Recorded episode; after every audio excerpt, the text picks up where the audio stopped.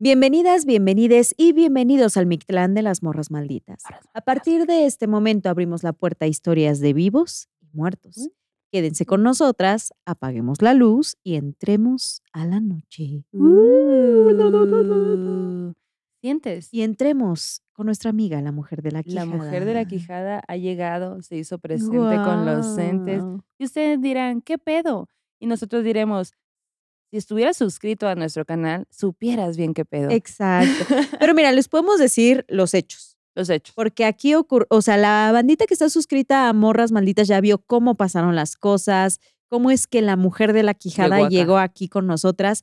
Pero a quienes no están suscritos les podemos contar que es un regalo de nuestra hermosa y queridísima Nel Pastel.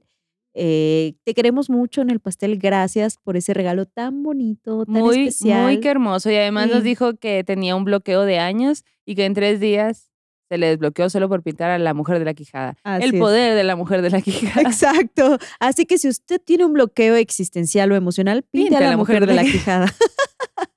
Seguramente va a avanzar en lo que sea que usted está, esté haciendo y luego póngale una velita para que Sí. encuentre luz la mujer de la quijada.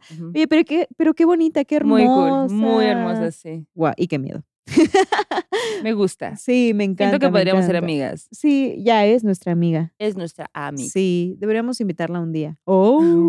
Invitada está. Invitada está. Oigan, y pues estamos en una fecha bastante importante, amigos. Esta es la mera, mera fecha. El mero día. El mero, mero día. Pues por eso te decía de que no sientes como que hay algo que se está abriendo, caminos que se abren. Ya me siento bien conectada con el más allá, la verdad. Sí, Siento que la ciudad huele distinto, sí. porque el poder del cempasúchil está cabrón, güey. Entonces siento que como mucha bandita usa esta planta, el copal, el aroma de la ciudad es distinto, pues. ¿no? Entonces, además con este frío que está haciendo... Que se dejó venir, El oigan, frío qué de onda. muertos, Pero bueno, bueno, bueno. Em, esperemos que estén pasando muy, una bonita noche, que estén abiertes, abiertos, abiertas a recibir ya a sus seres queridos, que le hayan puesto su comida favorita, su pancito, su mezcal, su bebida, la más favorita del mundo mundial, porque hoy, pues hoy llegan, hoy vienen pasando y si no tienes idea, no te imaginas cómo, ahí te dejamos Radio Mictlán, que salió hace Así unos es. días, entonces un poco para que para que sientas eh, Ujú. este, este, esta vibra, ¿no? De este Sí. día. Y desde el 31 se recibe a los niños, ¿no? Ujú. Desde el 31 empieza toda esta fiesta y quienes incluso un poco antes reciben a las ánimas en distintos puntos del país, se celebra de manera diversa. Entonces, cuéntenos aquí en los comentarios si ustedes son nueva bandita en este podcast, cómo celebran Día de Muertos, si les ha pasado alguna situación en estas fechas o si justo este año sienten algo diferente, eh, se les manifestó algún ser querido, alguna, eh, algún ser del más allá durante estos días, porque sí, definitivamente la sensibilidad también es distinta. Claro. Y estamos en la mera semana, oigan. Y, y como bien decías, pues también hay, hay lugares donde se festeja el regreso de nuestros muertos, nuestros difuntos al panteón. Próximamente van a estar viendo historias de, de un viaje que vamos a hacer justo para, para documentar eso. Pero este día, este día les traemos un capítulo muy padre, muy bonito, que habla de historias que suceden en esta fecha, en Día de Muertos. Sí, amo, güey. Y bueno. amo, amo, amo. Dicho lo dicho, vamos a asustarnos. Ujú, estoy lista. lista asustarnos y a sacar pañuelos, oigan, porque Ah, ya saben que cállate. aquí hay de las dos. O sea, va. ni muy, muy, ni tan, tan. Y esa historia que les quiero compartir nos las mandó Alex. Y haz de cuenta que muy interesante su historia, porque no es que sea de ella, sino que le tocó vivir esta historia. Y me pareció muy bonita, muy sentimental, y pues está, está desde la visión de ella, ¿no? Ok. Ella nos cuenta que un eh, 30 de septiembre de 1999, su abuelito, em, digamos que sufre un derrame. Sufre Ujú. un derrame cerebral y estuvo internado en el hospital, estuvo mucho tiempo. Y ella y sus hermanas, y su hermana y sus primitos, todo, pues tenían como 8 o 10 años. Y dice, la verdad es que en ese momento que mi mamá y mis tíos se turnaban para ir a cuidar a mi abuelo al hospital, pues nosotros nos quedábamos en la casa, pues, ¿no? En la casa de mi abuelo. Y, y lo que hacíamos, porque estábamos muy chiquitos, pues era jugar en, jugar en así corretear y todo esto, ¿no? Pero específicamente había una cabaña que el abuelo había construido en un árbol de nogal, porque la casa del abuelo tenía muchos de estos árboles. Guau, okey. Imagínate qué bonito, ¿no? Entonces ellos estaban ahí y como sabían que el abuelo pues estaba internado, que estaba grave, que estaba muy enfermo, eh, en un momento, después de estar jugando, imagínate qué padre con tus primitos, ¿no? Así estar Sí. jugando. Entonces tienen un momento como de seriedad y dice, güey, ¿qué pedo con el abuelo, no? Y comienzan a platicar de pues lo, cómo se sienten en ese momento, en esa edad, de que el abuelo esté eh, internado, que esté enfermo, que esté grave. Y, y pues todos un poco como conversando de, güey, pues es que qué mal pedo, ¿no? O sea, y estamos aquí en la casa que él construyó para nosotros, para que jugáramos, como que, pues fue una, un, un sentimiento muy, ay, como agridulce, ¿no? Sí. Y ya después de un rato de, de estar reflexionando sobre la situación del abuelo, deciden bajar para seguir jugando, ¿no? Bajar de la casita. Pero una, su, su hermanita no baja. Dice, no, yo aquí me quedo un rato. Como que le, pues le, descom- le conmovió, entonces como que ya no quiso, pues digamos, presionarla ni nada. Bajan y de pronto pues ellos se ponen a hacer sus cosas y ahí jugar con tierra y lo que tú quieras. Vamos Lo a subir- típico que uno hace cuando está chiquilli. Sí, de que Ajá. vamos a subirnos a este árbol y esperar a no caernos, ¿no? Entonces, resulta que eh, pasan uno- unos minutos y en eso baja la hermana y se da cuenta, ¿no? Que ahí viene la hermana bajando. Pero viene llorando, o sea, trae así eh, la, la cara, eh, pues, roja de haber estado llorando y todo, y trae como que va chupando un dulce, dice como de uva, el- la, la envoltura era morada. Y cuando llega, le pregunta, ¿qué tienes? ¿Qué pasa? "Ah, es que yo no quiero que el abuelo se vaya, pero es que ya me dijo que se, tiene que ir, pero es que no, yo lo, yo lo voy a extrañar mucho y yo no quiero, pero pues bueno, al final me dijo que él se tenía que ir. A ver, espérate, espérate, espérate, ¿cómo? ¿De qué me estás hablando? El abuelo acaba de aparecer. Estaba conmigo, por eso no bajaba. Allí arriba, en la casa. Estás soñando, güey, claro que no. No, el abuelo apareció y me dijo que se tiene que ir, que bien había venido a despedirse porque, corte, corte a, em, pues ella era como que la más bebecita y era como muy apegada al abuelo. Ah, Entonces el abuelo fue a despedirse de ella diciéndole, yo ya me tengo que ir, pero tú vas a estar bien, todos van a estar bien, yo voy a estarlos cuidando. Y ella cuenta que comenzó a llorar, no, por favor, no, abuelito, por favor, no te vayas, yo te quiero mucho, yo te voy a necesitar mucho, yo quiero que estés aquí, por favor, no te vayas. Y que el abuelo, pues al ver lo que ella le decía, le dijo, no, no, calma, no llores, mira. Y saca un dulce de su bolsa y se lo da, un dulce de uva, güey. Ajá. Y ella le narra esto a su hermana y le dice, y esto pasó. Y ella, claro que no, güey, ¿cómo va a hacer eso? Y entonces ella le enseña el, eh, la envoltura del dulce. Ajá. Y entonces, ¿de dónde saqué esto? Le dice. Yo no tenía dulces, ¿de dónde lo saqué? Ella tenía como siete, ocho años. Pues se queda, ella se queda muy sacada de onda y dice, bueno, va a la casa, la mamá ya había llegado y le cuentan lo que había pasado, ¿no? Y la mamá dice, no, no, re- tranquilos, ya en, en dos días lo van a dar de alta, mm, lo vamos a cuidar aquí en la casa entre todos, o sea, todo va a estar bien, ¿no? Como un poco, pues, los adultos queriendo Claro. hacer más llevadero esa pérdida. Y pasa que justamente dos días después el abuelo lo dan de alta y va a la casa, pero realmente lo dan de alta porque no había más que hacer.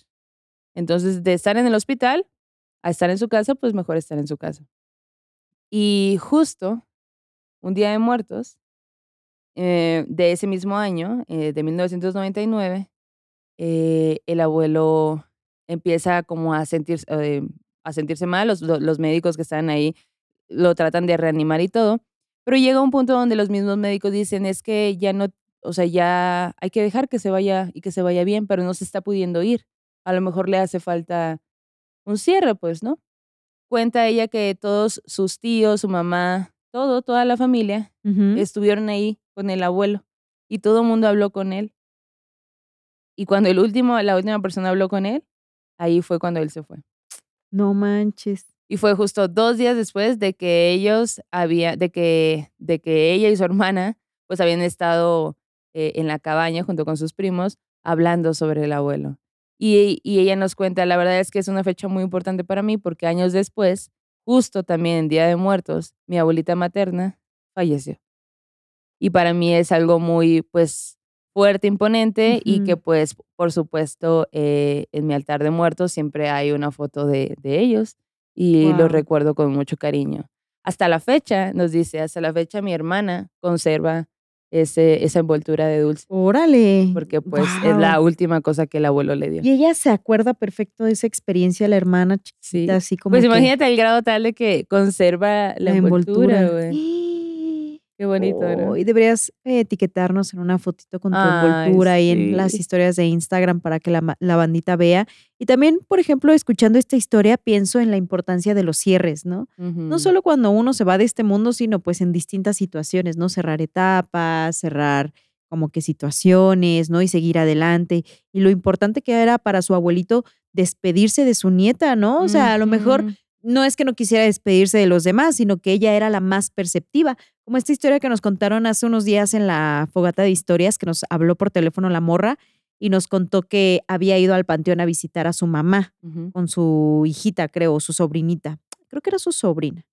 Y entonces cuando estaba en la tumba, la sobrina le dice, dice mi abuelita o dice tu mamá, dice tu mamá que no, que muchas gracias por las flores. Ay, sí. Y que ella así de, ¿no? Así de que, ¿por qué no me hablaste a mí, mamá? Que no sé qué. Pero es lo que dicen, ¿no? Que los niños son más perceptivos a este tipo de cosas porque, pues ya, uno de adulto se preocupa por pagar los impuestos y todo eso y ya se nos va la onda. Ay, no, ya ni me cuentes acerca de los impuestos. Oye, tenemos otra historia que justo está en este tema de eh, Día de Muertos y nos pone sobre la mesa el tema, ¿solo nos visitan nuestros parientes humanos? Sí, no, no lo sé. Coméntelo en los comentarios. Coméntenlo en los comentarios. Muy bien. Andrea Cabrera dice lo siguiente, eh, que nos ve desde hace un rato, que le gusta mucho el podcast, que nos manda muchos saludos, muchos abrazos. Y bueno, esto eh, le pasó en Quintana Roo, de donde ella es originaria. Allá en esa tierra, cuenta, se oye siempre hablar de los aluches, ¿no? Son muy populares en esa zona. Uh. Dice, eh, incluso hace mucho tiempo ustedes contaron una historia de mi mamá y de cómo los aluches le hablaban desde el interior de la milpa. Ustedes se acuerdan en qué capítulo salió esa historia, coméntenlo en los comentarios. Pero bueno, esto le ocurrió a ella, no a su mamá. Pero sí hay que aclarar que su mamá es bastante perceptiva, aunque lo niega. Ay, la mamá. Entonces, ajá. Cuenta que en 2019, justo el día primero de noviembre, por ahí de las nueve, nueve y media de la noche, ella dijo, yo creo que es buen momento para cortarme mis trencitas. Y entonces se fue al baño, se puso frente al espejo y empieza como a cortarse un poco las puntas, ¿no? Así como que con toda la calma del mundo, porque pues no tenía prisa, no nada, ¿no? Y encerrada en el baño. Dice, en ese momento recuerdo que tenía puesto un video de miedo. ¿No? De estas historias sobrenaturales, como pongamos que estaba escuchando a las morras malditas, ¿no? Ah. Dice, ya no recuerdo qué capítulo o qué cosa estaba viendo específicamente, pero era de terror. El caso es que esa noche en casa solo estábamos mi mamá, mis perritos y yo en casa. Pero mi mamá estaba en su cuarto haciendo sus cosas. Todo súper tranquilo. El único ruido que había en la casa era el del video que yo estaba escuchando. Y llegó un punto en el que pues ya estás bien concentrada de que checándote largo, que esté parejito y así, y pues estás súper atento también a lo que estás escuchando. Y en eso dice, morras, el ambiente empezó a cambiar. Se puso chicloso sobrenatural. Y yo como que primero me saqué un poco de onda porque dije, está cambiando el ambiente, güey. ¿no? Y en eso, pum, que agacha la mirada porque se le habían resbalado las tijeras con las que se estaba cortando el, pelo en el lavabo y pues se salió de ese chiclosito en el que estaba, voltea a ver las tijeras y en eso, pum, güey, que se detiene el video de YouTube que estaba viendo. Y pues tú podrás decir, güey, pues, o sea, eso puede pasar. Pero dice, cuando se detiene el video, toda la casa se queda en silencio. Y yo así como que me quedé también quieta porque el silencio era tan imponente, o sea, era un silencio tan, tan evidente que pues me, me sacó muchísimo de Es que los fríos, ¿no? Luego el silencio también, sí. Justo cuando iba a darle play nuevamente al video que estaba viendo, empecé a escuchar unas pisadas en el terreno de al lado de mi casa. Lo único que dividía mi casa de este terreno era un pasillito, pero en realidad al lado del terreno solo, o sea, el terreno como barda solo tenía una malla. Y pues tú podías ver al interior del terreno sin ningún problema. Dice, se escuchaba cómo estaban caminando. Eran unas pesadas fuertes, pesadas, que se, que se, que se hacían oír, dice, ¿no? En ese terreno hacía mucho, mucho tiempo que nadie vivía. Entonces, como que la maleza había ido creciendo, por eso tenía tanta hierba ya seca, ¿no? Mm, Cualquier ruido, si entraba un animal, pues uno lo escuchaba, ajá. Pero en ese caso, dice, eh, específicamente yo escuché estas pisadas. Me quedé quieta tratando de identificar de dónde venían o si se escuchaba algún ruido o algo. Y en eso empiezo a escuchar una voz infantil. ¡Ay, no! Era la voz de una niña. La, la, la, la. Vámonos, mujer de la quijada, qué susto. Ajá. y la mujer, ¡Ay, no! ¡La niña no! Sí, pero dice, güey, yo me quedé quieta y era. Y ella así como que tratando de pensar, a ver, se escuchan pisadas, estoy escuchando a una niña, el terreno está abandonado, güey, son las 10 de la noche casi, ¿qué chingados está pasando al lado? Obviamente se quedó inmóvil, se quedó sacadísima de pedo con esta voz y en eso dice, ok, ¿qué debo hacer? Y ¡pam! Se empiezan a escuchar otra vez las pisadas, como si eso que había estado caminando se detuviera, se oye a la niña y luego nuevamente empieza a avanzar en el terreno, pero siempre pegado hacia su casa.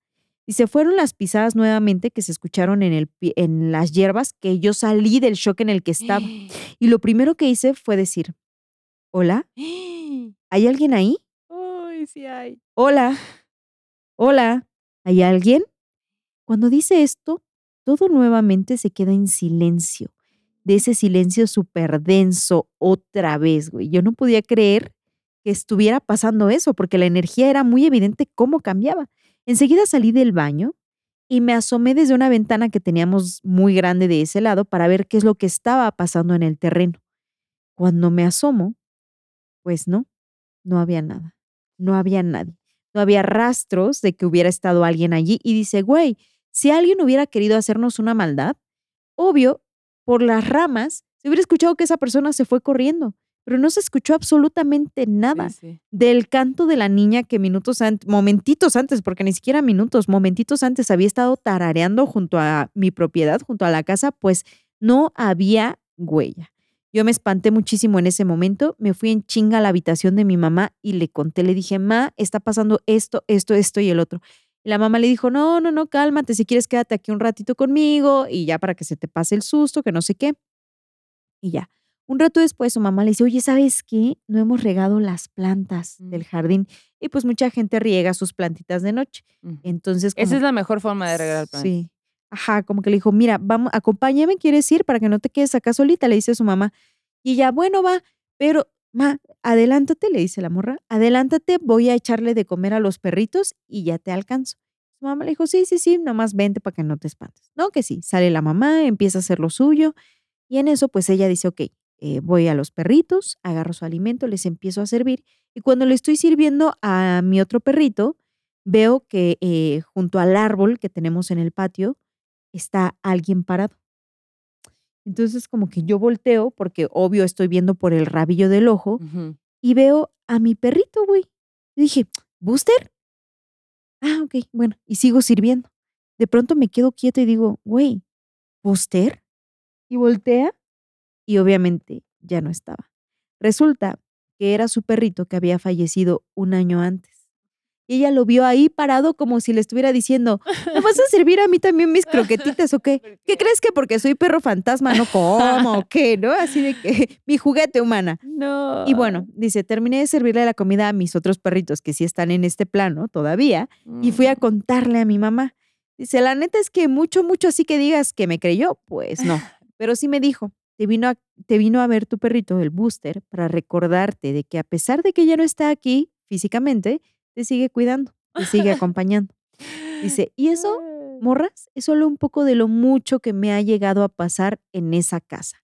Actualmente yo ya no vivo allí, pero sí vive allí mi papá y mi hermano. Ajá. Y al único al que le pasan cosas sobrenaturales es a mi papá. De hecho, cuando toda la familia vivíamos allí, quienes asustaban más o les pasaban más experiencias eran a mi mamá y a mí. Y yo creo que es porque mi mamá sí tiene una conexión muy especial específicamente con los aluches, pues por eso les estaba contando que casi se la llevan ahí en la milpa que le estaban hablando, ¿no? Pero el caso es que cuentan que en esa zona específicamente al ladito sí se han llegado a ver aluches y así, y que se cree que los vecinos, que ya hacía mucho tiempo que no vivían allí, pues tenían incluso hasta un altar para los aluches. Mm. Entonces, que sí, que, que era un terreno que tenía su vibra. Eso es lo que nos cuenta, lo que nos comparte. ¿De dónde es ella? Ella es de Quintana Roo. Uh, sí, pues sí. Y pues eso es lo que le pasó a El la... respeto a los aluches y las visitas de mascotas. Ay, sí. Güey, Y luego también hay una onda que dicen que cuando uno fallece, no, ese mismo año no, no No viene. ¿no? Sino hasta el que, al que sigue. Sí. Y ay, no. Y, yo he visto también personas que de cualquier forma le dejan ofrendita, ¿no? Dicen, Sí, por si sí, por, si no, yo Pues te sí. dejo aquí tu ofrenda, ¿no? Por ejemplo, le- les quiero contar una historia que está muy bonita y un poco habla de eso, ¿no? ver. Esta historia nos las manda María Isabel y nos dice que es una historia que tiene que ver con un sueño. Ok. Resulta que, como contexto, su mamá y su abuela siempre, siempre, siempre en Día de Muertos ponen el altar. Ujú. Y en una ocasión, en esta ocasión que nos platica, pues la abuela está de que, ¿qué onda, mija? Vamos a comprar el pancito y el, pa- el papel picado y así como, ¡uh! Y, y la mamá dijo, mamá, la neta es que no puedo, o sea, ando en chinga, tengo mucha chama, no voy a poder acompañarte, la verdad. Y la abuela, que se enoja. Ah, ¿no me vas a acompañar? Bueno, pues no vamos a poner altar. Hace su berrinche la señora y no ponen Mm. altar. Entonces llega el primero de noviembre y nos cuenta María Isabel que ella esa noche pues eh, se alistó para dormir, normal como siempre. Eh, se, mientras está acostada se va quedando dormida y, y, pues entra en las garras de Morfeo y está en su sueño. Y en su sueño ella recuerda haberse despertado, haber, haber estado así como que, ah, me levanto porque tengo muchas ganas de ir al baño, Ajá. Voy hacia el baño. Y el baño tiene una ventana que da directamente a la cocina, en el sueño. Y cuando ella está en el baño, escucha que del otro lado, o sea, en la cocina, hay soniditos, hay ruiditos, o sea, hay alguien que anda ahí. Y ella, pues se saca de onda, ¿no? Porque dice, aparte de mi sueño era de noche. Entonces, que, ¿qué es eso? Y se queda como en silencio, esperar a ver si escucha otro, silen- otro ruido. Y sí. Ya sabes, de que sartenes y todo. Ajá. Y luego, ¿qué es eso? ¿Qué es eso? ¿Hola? ¿Hola? ¿Quién anda ahí? Hola. Y en eso se escucha una voz que dice, la verdad, me contestó una voz que no conocía, pero de cierta forma me parecía muy familiar. Y esa voz dice, soy yo, hija. Bajé por agua, tenía mucha sed. Dice, no sé cómo explicarles, pero de alguna forma extraña, yo supe que esa voz era de mi bisabuela, de la mamá de mi mamá. Y en la mañana, cuando ella despierta, va con su abuela y le dice, abuela, ¿qué crees que soñé? ¿Qué? ¿Qué soñaste? Y le cuenta su sueño. Y la abuela se sintió muy mal porque dijo, mi mamá vino por agua y yo no le puse altar. Justo era el 2 de noviembre. ¿No le puso altar? No le puso altar a nadie porque se emberrinchó de que no la habían acompañado a comprar las cosas. Ah, Pues no había habido altar y su mamá había ido por agua porque tenía mucha sed y se lo hizo saber a su Y la bisabuela de, yo vengo acá por mi agüita y ni Y no hay siquiera. nada, Tengo culeras. que venir yo sola a la cocina. Entonces dice, dice Isabel que, que eh, cuando ella le cuenta esta Ujú. historia a la abuela, la abuela como que se siente muy, muy mal y en chinga agarra ahí una veladora y pone así un altar chiquito, pero le pone algo como de esta vez es para ti, mamá. Y después de esa vez, hasta el último, el último año de su, de su vida, de la abuela, Ujú. puso altar de muerto todas las veces porque Guau. le daba miedo de que no, ¿cómo va a ser que viene mi mamá a visitarnos y ni un vaso de agua le pongo? Así que no, no vaya a ser que Sí. a ustedes les pase lo mismo. En, si usted no puso un altar de muerto, no tiene que ser demasiado elegante ni nada. Una vela, una fotito y Sí. ya. O sea, Un tributo. sal, un tributito, un mezcalito, un, mezcalito, un six, ¿no? O sea, algo Lo que le guste a su a su, a su familiar. Sí, sí, sí, Y fíjate que Familiar como hemos contado en Radio Mictlán y así, que por cierto, otra vez vayan a escuchar y ver Radio Sí. Mictlán, em, yo siento que los sueños son la forma o el medio en el que muchas veces en esta temporada conectamos o, o podemos ver a nuestros familiares que nos visitan. Y bueno, Valentina Quintero nos cuenta una historia bien bonita, bien interesante, que no es suya, es de su abuelita. Su abuelita es de Córdoba, allá en Veracruz. Y dice, en mi familia tenemos una tradición, y me parece muy bonita la tradición, que dice, todos los 2 de noviembre nos reunimos para cenar tamalitos, comer pan de muerto, toda la familia estamos juntos. Es, estamos aquí los vivos, pero sabemos que también están nuestros familiares que ya no están, ¿no? Y hace 27 años a uno de sus tíos le quitaron la vida. Oh, no. Desde entonces, pues obviamente fue un dolor terrible para toda su familia, para su abuelita. Y a partir de esa fecha específicamente, la abuelita siempre, siempre, siempre, cada 2 de noviembre dejaba un plato muy bien servido con tamalitos, un vaso de agua también bien servido y obviamente su pancito de muerto a su hijo que ya no estaba con vida, ¿no? Mm. Y bueno, resulta que hace unos años, un 2 de noviembre, cuando ya todo había acabado, que ya toda la familia se había despedido, unos habían ido por aquí, otro por allá, pues ella les dijo, no, mijos, váyanse, yo termino acá de limpiar. No, que sí, abuelita, no, que sí, ya se fueron todos, ¿no? Y ella estaba recogiendo las cositas de la cena, estaba prendiendo las velitas para su altar, para dejarlas encendidas durante toda la noche, que ojo, tengan mucho cuidado acá, pongan unas velitas en lugares seguros, donde no corra ningún riesgo. Y bueno, se va a dormir. Cuando se duerme, tiene un sueño muy particular. En el sueño recibe la visita de su tío, de su tío que había sido pues eh, desvivido hacía muchos años. Y el tío le decía a su mamá, o sea, a la abuelita, le decía, ma, te quedaron bien buenos los tamales, estos son mis favoritos. No. Muchas gracias por darme siempre de cenar, ma. Gracias. Cuando se despierta la abuelita, güey, comenzó a llorar de la nostalgia que le daba, pues, saber que su hijo estaba contento con esos Mm. tamalitos. ¿no? Que en el sueño le decía muy contento, más son mis favoritos, me encantan. Se levantó y camino al altar, vio la foto de su tío, que estaba en el piso, güey. O sea, de verdad, algo había pasado esa noche. Más allá de un Pues sí, sueño, aparecieron. Exacto, ¿no? Y pues su tío había seguramente hecho un gestito de, jejele, Sí voy pasando por acá, sí soy. Entonces dice, cada, cada año ella hace este mismo gesto, le, le deja sus tamalitos, Oh, porque dice, capaz que otro, otro 2 de noviembre lo sueño. Otro 2 oh. de noviembre me, me dice, ma, estos tamalitos están muy buenos. Ay, güey. Mm, Qué triste. Ok, un minuto de silencio para llorar. Bueno, ya lloraron suficiente. Basta. Basta. Oye, hay una historia en el terror en corto, eh, muy cortita, que se me hizo muy interesante y que al final me recuerda mucho a eso que te pasó en el funeral de tu mamá. A ver, Porque resulta que hay una morra que viene de Twitter. Síganos en ex Twitter. el ex Twitter. en el ex Twitter, que se llama Claudia Martínez.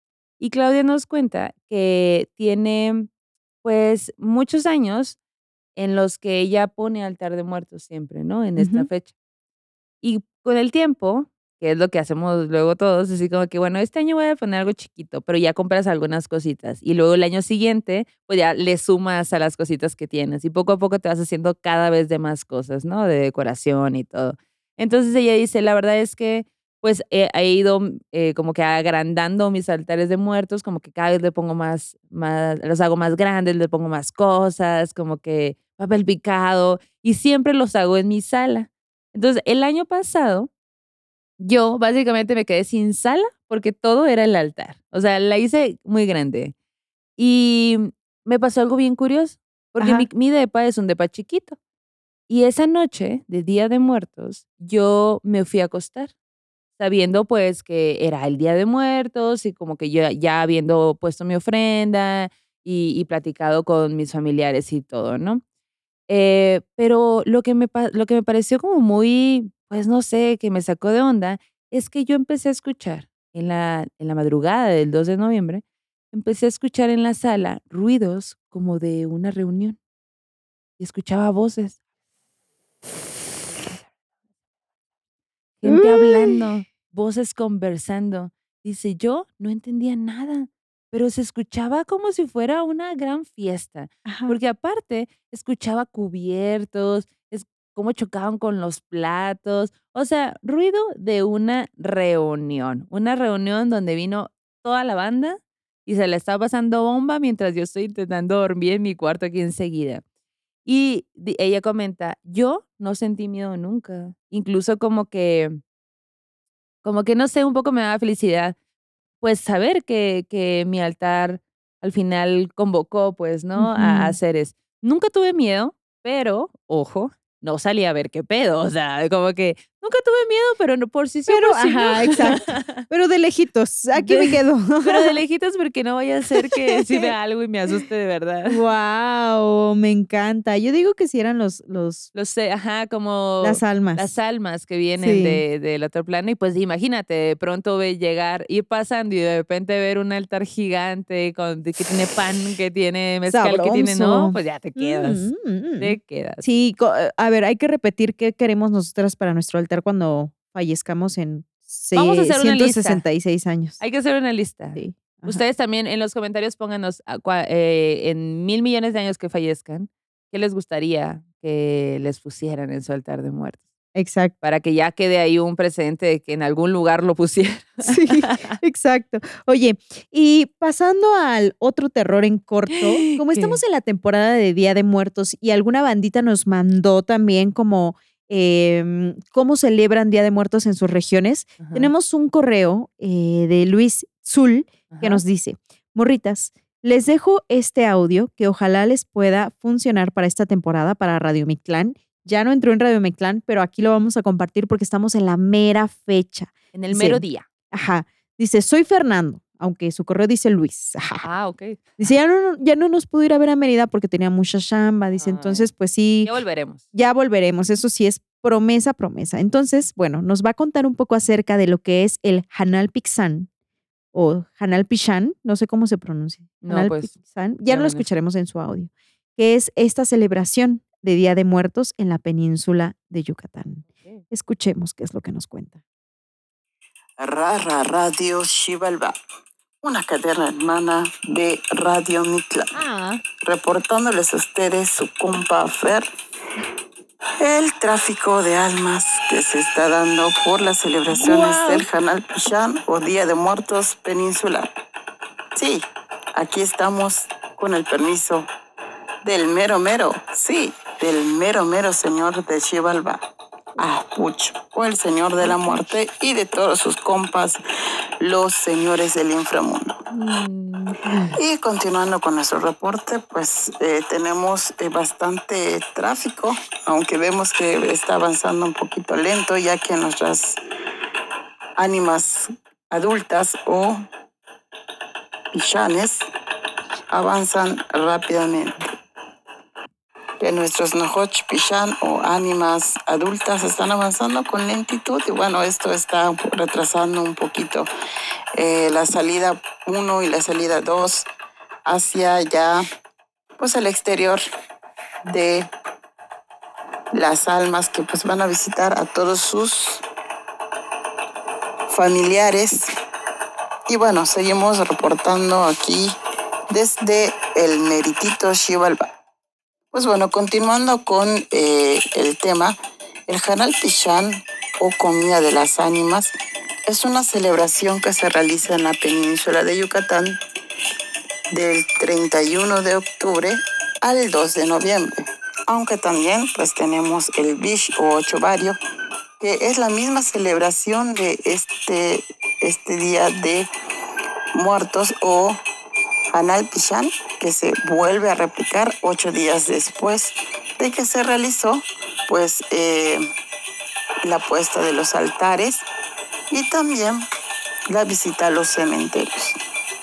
Pero bueno, continuando con el reporte del tiempo, vemos que ya está dándose pues un leve avance ahí de, de, las ánimas que están avanzando eh, poco a poco desplazándose hacia la tierra y bueno, Continuando con la información del Hanal Pichán, el 31 de octubre es dedicado a las ánimas chicas o Mejen Pichán, el 2 de noviembre a las ánimas grandes o Nohoch Pichán y el 2 de noviembre a todas las ánimas y por lo regular se realiza una misa o la misa pichán en el cementerio. Durante ese día pues se limpian las tumbas de los familiares y se le ponen veladoras para iluminar su camino. Pero bueno, el 31 y 12 de noviembre también se ponen los altares en los hogares para recibir a las almas tanto de los niños y de los adultos y la diferencia de estos dos altares es que el altar de los niños contiene comida sin condimento y mayormente se llena de frutas de la temporada como la china o naranja dulce, la mandarina, la toronja, la jícama y dulces como de nance o nanche como es conocido en otros lugares, de calabaza, dulce de calabaza, dulce de pepita de calabaza y Mm. muchas otras delicias que podemos probar durante esta temporada. Ya vamos allá. Aunque también los dulces se colocan en los altares de los adultos, pero mayormente en los altares de los adultos se coloca comida con condimento como el relleno negro, Mm. los pibes, que son un tamal enorme hecho con pollo o puerco y una especie de atole espeso llamado col. También durante estos días eh, podemos probar el shek, que quiere decir en español revoltijo o revuelto, que es una especie de ensalada de frutas que se realiza con eh, naranja dulce o china, eh, toronja, jícama y mandarina. Y bueno, entonces durante estos días disfrutamos de estas ricuras que podemos disfrutar durante el Hanal Pichán. Como les decía, el Hanal Pichán se celebra todo el mes de noviembre, ya que el último día se vuelve a realizar la puesta del altar, pero ya la comida se realiza de manera diferente, es decir, las frutas ya no se pelan, los tamales van con la envoltura de plátano y todo se pone para llevar. Es decir, para que todas nuestras almas o pichanes se lleven hasta el inframundo todo, todo, todo lo que sus familiares les dieron en sus altares. Y así despedimos nuestro reporte del Hanal Pichán y también el reporte de la salida de las ánimas o pichanes.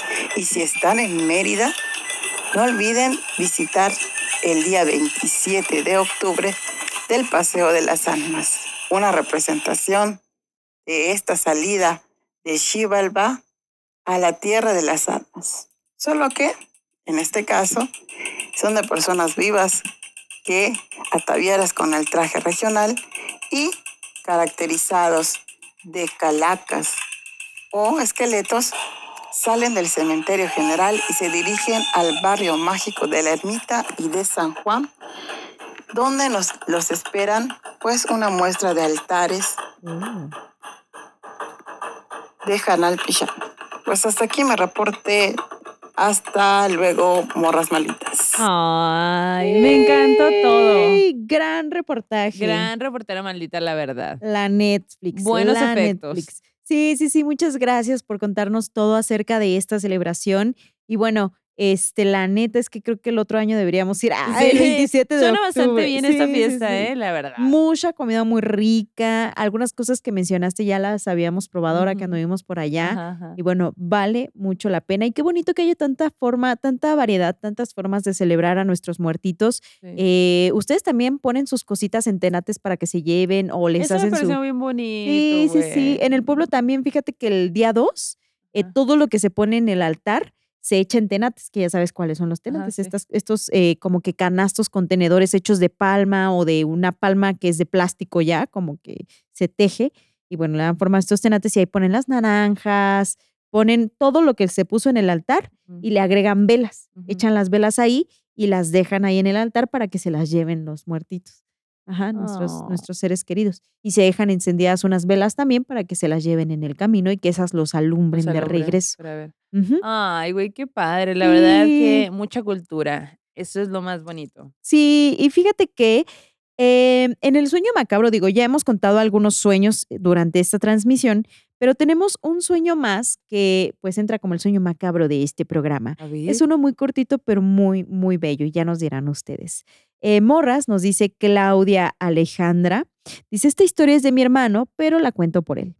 El año pasado mi abuelito falleció. Eso Mm. ocurrió en el mes de septiembre. A los dos días murió mi perrita. No. En realidad tuvimos que intervenir nosotros porque ella ya estaba muy viejita, muy Mm. enfermita, y pues tuvimos que tomar esta decisión tan terrible, ¿no? Cuando estaba por llegar Día de Muertos, nosotros teníamos la duda de si ponerlos o no a los dos en el altar, ya que también hemos escuchado que eh, hay que esperar un año según las tradiciones. Así que dos días antes de que empezara noviembre, mi hermano, eh, también que estaba consternado por la situación, tuvo un sueño. En este sueño estaba con mi abuelito y mi abuelito le encargaba cosas muy específicas. Le decía, mira, mijo, necesito que arregles estos papeles, que cierres estos otros tratos con estas personas. Y de repente en esa plática que tenían, que era como una conversación normal, porque en el sueño él como que no estaba plenamente consciente de todo, Ajá. el abuelito le dice, bueno, mijo, ya me voy porque ya llegaron por mí. Ya sabes que me van a ayudar a cruzar. Y en eso, Amix, que llega su perrita y que se sienta junto a su abuelito. Dice, Güey, lo más curioso es que en el sueño mi abuelito se tuvo que agachar y levantar a mi perrita porque estaba bien gordita y ya no podía ni caminar bien. Entonces dice, mi abuelito la agarró en sus brazos, se despide de mi hermano y se va caminando. Así Ah. fue como en este sueño nuestro abuelito nos dijo que ambos estaban bien y que y estaban también en el mismo sitio, que iban para el mismo lugar. Póngale foto a los dos. Sí, ajá, sí, sí, sí, sí. Cuéntenos ustedes, o sea, ¿cómo- ¿qué han escuchado ustedes acerca de esto? Eh, ¿Les ponen el altar el mismo año? ¿Se los ponen al siguiente? Lila también nos compartió un poco acerca de lo que ella ha vivido y se, se acostumbra en su región, ¿no? Pero sabemos que hay mucha diversidad.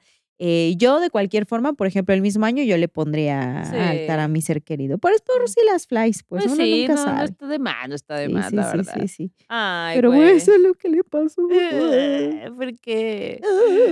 Ah, Bueno, si ustedes tienen alguna visita esta noche, pónganlo en los comentarios, por favor, porque nos vamos a morir de ganas de escuchar y de leer sus historias. Así y es. bueno, para el arte terror, les traigo algo. Algo grande. La, el cuadro de la mujer de la quijada que nos hizo es. la Karen de en el pastel, una artista también muy grande, vayan a verla. Pero en esta ocasión quiero hablarles de un artista que no, me había tomado mucho tiempo querer hablar de él porque creo que hay mucha información respecto a él. Y no nos vamos a centrar tanto en él, sino en una pieza en específica. Este artista es Diego Rivera. Ya saben, eh, pues destacado muralista mexicano, em, comunista, defensor de, de- de- de los derechos de los trabajadores, de los indígenas, derechos humanos en general. O sea, bueno, hay mucha información sobre él. Vemos eh, su nombre en casi todo, en casi todo lo turístico también. eh, murales, grandes murales de él y de, y de toda esta, estos grandes artistas de su camada.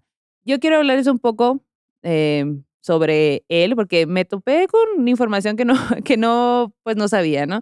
Él nació en 1886. Y hagan de cuenta que su, él, él fue gemelo. Y su, Órale. y su hermano fallece un año y meses después. Fíjate, yo no sabía eso. No, yo Y para un artista, pues eso es algo eh, que te, bueno, para todo mundo, ¿no? Es algo que te marca y bueno, pues igual como artista eso seguramente, como que me viene mucho a la mente Dalí, que también tuvo una pérdida en ese sentido, ¿no? Bueno, pues resulta que Diego Rivera, como lo conocemos, su re- él está registrado con el nombre de Diego María Rivera, Ok. pero lo bautizaron con el nombre de Diego Martín de la Concepción Juan Napo... Nepomucenito. Ajá, Nepomuceno, Estanislao, Estanislao. Estanislao de Rivera y Barrientos Acosta y Rodríguez. para que, para que le dijeran. El Diego. Ajá. el Diego. Bueno, pues eh, definitivamente ese nombre no cabía en, en las líneas que para poner todo tu nombre completo, está cabrón. Pero bueno, es, así fue como lo bautizaron. Pues su papá, cuando conforme él fue creciendo, su papá eh, quería que él fuera militar. Y él dijo, no, pa. de- para que le dijeran el sapo. Ah, Así le apodaban. el sapo, Ajá. es cierto, es cierto. Ajá. ¿Cómo la ves, señora? Ya lo iba a decir ahorita para que le dijeran el sapo, pero luego dije, ¿sí le decían así o no le decían así? Ya, lo, ya el. Google me lo acaba de confirmar. Sí, sí, le decían el sapo, es verdad. Ay, pobre Nepomuceno Estanislao. Acá sapo. Qué pedo, güey. También ni siquiera lo pude pronunciar. Nepomuceno, Nepomuceno. Nepomuceno Estanislao. Exacto. de Rivera y Barrientos Acosta y Rodríguez. Güey. Bueno, el caso es que el papá quería que él fuera eh, militar. Y él dijo, Nelpa, Híjole. Me El voy a- pastel le dijo. Nel Pastelpa, eh, me voy a ir a, a estudiar arte en la Academia de San Carlos y hazle como quieras. Entonces el vato se fue. Y ahí conoció a María Vasconcelos y a un sinfín de personas, ¿no? Como era muy bueno, siempre tuvo este, este don de la pintura, él recibió una beca del secretario de Educación y se fue a Europa, específicamente a España. Y eso fue pues fundamental en su carrera. Ahí conoció a los grandes artistas, Onda Dalí, Picasso, todos estos grandes, ¿no? Ajá. Pero sobre todo, pues él tuvo la oportunidad de trabajar en diferentes ámbitos, como por ejemplo meterse muy de lleno al cubismo, al posimpresionismo, al renacentismo. Y, y pues ahí había mucho artista y él estaba en la creme de la creme en, Ujú. del arte, ¿no? En 1921, él regresa a México y participa en lo que ahora conocemos como el renacimiento del muralismo, ¿no? Y donde están todos estos grandes muralistas. Hay una obra, bueno, ya estando en París, Diego pues experimentó mucho, mucho con el cubismo y pues aprendió mucho de la geometría, de las líneas, de los trazos y él lo que plasmaba era temas mexicanos podemos ver pues varias de sus cosas como, no sé, el paisaje zapatista, eh, la adoración a la Virgen, son obras que, que, que son muy reconocidas porque al final, en donde fuera que estuviera, y él viajó mucho, él siempre retrataba lo que se vivía en este país, ¿no? Y una de esas cosas, uno de esos cuadros que él hizo, se llama Día de Muertos. Es un cuadro muy bello, muy bonito, que se puede ver en el Museo de Arte Moderno. Es un óleo de 73.5 por 91 centímetros. Y bueno, en este cuadro, ¿qué es lo que vemos? Vemos a tres familias convivir con sus muertos. Tres familias eh, en un cementerio. Y hay una luz, una luz como muy naranja, como de cempasúchil, como que, que esa luz le pega en los rostros que están debajo de, de las mantas de los sombreros, ¿no? Tú puedes ver como espectador a 15 personas, porque ves 15 sombras, pero nada más ves siete rostros y nada más ves una mano. Entonces, esa mano pues sostiene un sahumador y el humo pues envuelve a todo el resto de las personas, ¿no? Y es impresionante como en una imagen, una imagen que no tiene movimiento, que no tiene olor, pareciera que sí la tiene, solo por, supongo que el alma que le pone al momento de pintar, pues, ¿no? En, el, en la imagen, el personaje principal, tú no sabes si es un hombre, si es una mujer, no sabes qué onda, pues, ¿no? Un hombre, una mujer o un alma, tú no puedes saber, o sea, porque no ves más allá, es solamente el, el ser, pues, ¿no? El copal, además de alejar los malos espíritus, también, pues, es como un poco el, la vestimenta de los difuntos, ¿no? Por ahí pueden aparecer y, y es algo, pues, algo positivo, ¿no? Nunca, el copal nunca es como cosas negativas, de hecho, a- aleja lo negativo, ¿no? El hombre que vemos de frente está muy sereno, está, yo estoy suponiendo que es un hombre, no lo sabemos, pero está sereno, está como si no le importara que enseguida de él hay otras personas que están, pues, ahí junto con él, como si no, no se diera cuenta quizá, porque a lo mejor y no son personas, a lo mejor y son almas. ¿Ustedes qué opinan? Ustedes al ver esta imagen, ustedes ¿Tú díganme. qué crees? ¿Persona física, persona moral o persona fantasmal? Ajá. Pónganlo en los comentarios. ¿Pagará impuestos? ¿No pagará impuestos? Y la cosa acá es que no importa si es físico, o sea, si es una persona de este plano o no. lo importante acá es el motivo de la fiesta. Y, y creo que es, es, un, es un retrato que tiene mucho sentido justo en este día porque, pues, a pesar justo del frío de las noches, de, la, de que luego la, la atmósfera cambia, el, el, sentir, todo, pues si es melancolía o si es alegría, pues, ¿no? El Día de Ajá. Muertos al final, pues reúne, eh, reúne a los entes, a los seres que, que no han de volver y a todos nosotros que estamos acá convocándolos con flores, con comida, con mezcal. Y eso es lo bonito, pues, ¿no? Que el mundo de los muertos y el mundo de los vivos, pues no, no es más que, no está, no está dividido, pues, ¿no? O sea, en una línea, sino que converge entre punto y línea, como lo hace Diego en este cuadro cubista, claro. que, pues, la neta, muy rifado. Muy wow. rifado y, pues, eh, es un cuadro muy, muy bonito. ¿Me siento regalas que, una postal de ese cuadro? Te lo regalo cuando encuentre. Ajá, uh -huh. sí. Siento que es un cuadro que definitivamente es muy mexa. Sí. Es muy, muy mexa. Y Diego tiene muchos cuadros muy bellos, muy mexa, obviamente, sí, pero sí, este, como que justo es eso, ¿no? Cuando lo ves, siento que hasta hueles. Me recordó, fíjate que a un sueño que tuve una vez que estaba ahí en el pueblo de mi mamá, en, no al que conoce, sino en el que ella nació, en Tepejiu. Este que cuando yo era chiquita, una vez estábamos ahí en Día de Muertos, porque íbamos luego para esas fiestas, uh -huh. y soñé que había una procesión nocturna. Entonces en la procesión, pues toda la gente, había mucha, mucha gente, pero no veía rostros ni nada, o sea, todos iban como de negro caminando por las calles del pueblo, ligeramente alumbradas por los foquitos blancos de las casas, y me acuerdo que traían velas, que iban como que rezando, cantando, así, y que entre la gente corrían como hilos de neblina o de humo, así Ajá. como si fuera, pues sí, el humo del copal, pero que se mezclaba con la neblina de la madrugada súper fantasmagórico y me acuerdo que yo andaba entre esa gente, pero era como en el sueño, no sé si yo seguía siendo chiquita y por eso veía todo como desde una perspectiva muy abajo, Ajá. o era yo un mito o neblina, wow. ajá, o solo estaba ahí en presencia así, pero me lo recordó. Ah, Qué chido.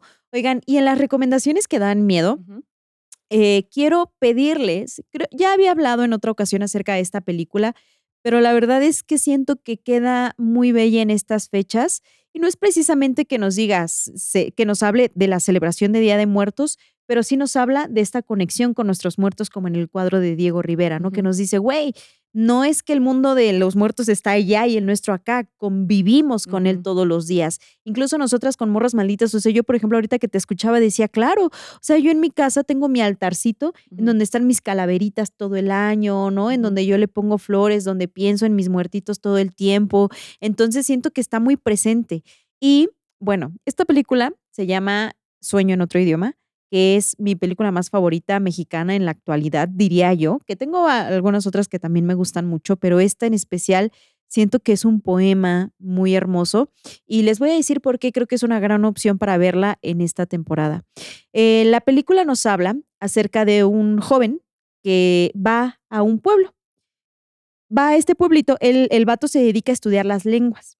Y entonces llega a un pueblito en, una, en la selva, aquí en México, a estudiar el sicril, que es el idioma que se habla en este pueblo. Pero ojo, está pasando una situación muy grave, porque solo hay dos hablantes del sicril oh, no. en este pueblo. Okay. El día que ellos mueran, ya no va a existir el sicril y no ha habido registros, no ha habido nada que nos ayude a preservar esta no lengua. No podemos permitirlo. Exacto, ajá, es una situación triste y que digo, desafortunadamente en la vida real eso está pasando con nuestras lenguas. Uh -huh. Entonces también esto es un recordatorio, si ustedes tienen, y también para mí, porque es algo que tengo pendiente en la historia de mi vida, y lo digo también para ustedes, eh, que si ustedes tienen familia que sea hablante de una lengua materna, grábenlos hablando su lengua materna, empiezan a preguntarle, a conversar con ellos, a empezar a comunicarse con ellos, ¿no? En ma, pa, abuelita, abuelito, tíos, ¿cómo pronuncio esto? ¿Cómo digo esto? ¿Cómo se llama esto? Para que pues tratemos de hacer un poquito para no dejar morir estas lenguas, ¿no? Pero bueno, volviendo a la historia, a Sueño en otro idioma, pues cuando llega este compita al pueblo, pues se da cuenta que la pelea es pelea, ¿eh? O sea, estos dos hablantes de, del idioma, del sicril, no solo no se hablan, sino que parece que se odian. Ok. Y entonces, poco a poco, tú vas conociendo la historia de estos dos personajes y de dónde viene ese odio. Okay. Ese odio que también es dolor, ese odio que también es historia, ese odio que se conecta también, o ese enojo, o ese sentimiento, esa impotencia que se conecta con el pasado. Uh -huh. En el pueblo, eh, el idioma está relacionado con la naturaleza y se lo dejan saber al muchacho al inicio de la película. Le dicen, Mm. güey, mira, te vamos a decir de dónde viene el cicril y cómo es que el cicril está conectado con todo lo que tú ves alrededor y todo lo que oyes alrededor. Y te ponen unas tomas súper bonitas, güey, ¿no? Y entonces en la comunidad dice, nosotros, nuestros, nuestras personas cuando fallecen, se van al encanto, que es una gruta gigantesca. Ahí está nuestra gente, dice, ahí hacen fiesta. Y entonces, poco a poco en la película, tú vas viendo cómo es la conexión de los hablantes, de los, perdón, de los habitantes de, de, este pueblo con su lengua, pero también cuál es la relación que tienen con sus muertos. ¿Qué pasa cuando alguien muere en este lugar? ¿Cómo ocurre la muerte? ¿No? ¿Es como la hemos visto aquí en las grandes ciudades? No, definitivamente no. Y eso me encantó. La forma en la que abordan la muerte. Uf, güey, yo estaba llore, y llore, y llore, y llore ahora que la estaba viendo. Y yo decía, no puede ser, otra vez no puede ser. Véanla, porque es muy hermosa, no es un llanto feo. Véanla y siento que nos conecta mucho con nuestra bandita que ya no está. ¿Qué piensan acerca de esta película? Y el final, ah, dices, ven, ven, eso es lo que dices al final. Y bueno, Sueño en otro idioma se llama esta película, es de un compa que es súper chingón, Ernesto Contreras, y bueno, véanla, no tiene pierde, es, es un tesoro, es un Suena verdadero tesoro bien, mexicano. Suena bastante bien. Y y efectivamente sí. también el tema de conservar, ¿no? La, las lenguas, eh, el habla, Sí. pues es muy... Y qué bonito nombre, Sueño en otro idioma. Sueño en otro idioma. Sueño en otro idioma. Y sí, y como otra recomendación, pues reiterarles que si no han visto El PIB, este cortometraje hablando de nuestro, nuestra, nuestro reportero maldito que nos habló del Hanal Pichán, eh, vean El PIB, 10 minutos en donde nos cuenta acerca de la celebración de Día de Muertos o el Hanal Pichán allá en, en la hermana República de Yucatán. Mm. Muy bonito, muy hermoso y muy, muy conmovedor también. Pues no hay más que decir, más que, mire, todavía queda tiempo para que se tomen un mezcalito con sus familiares, con sus amigos, con sus seres queridos, eh, que le prenden una velita, que, que tengan una conversación bonita. Sí. Y bueno, despídanles con mucho amor. Hasta el próximo año a todas nuestras, a todos nuestros seres queridos que están aquí visitándonos.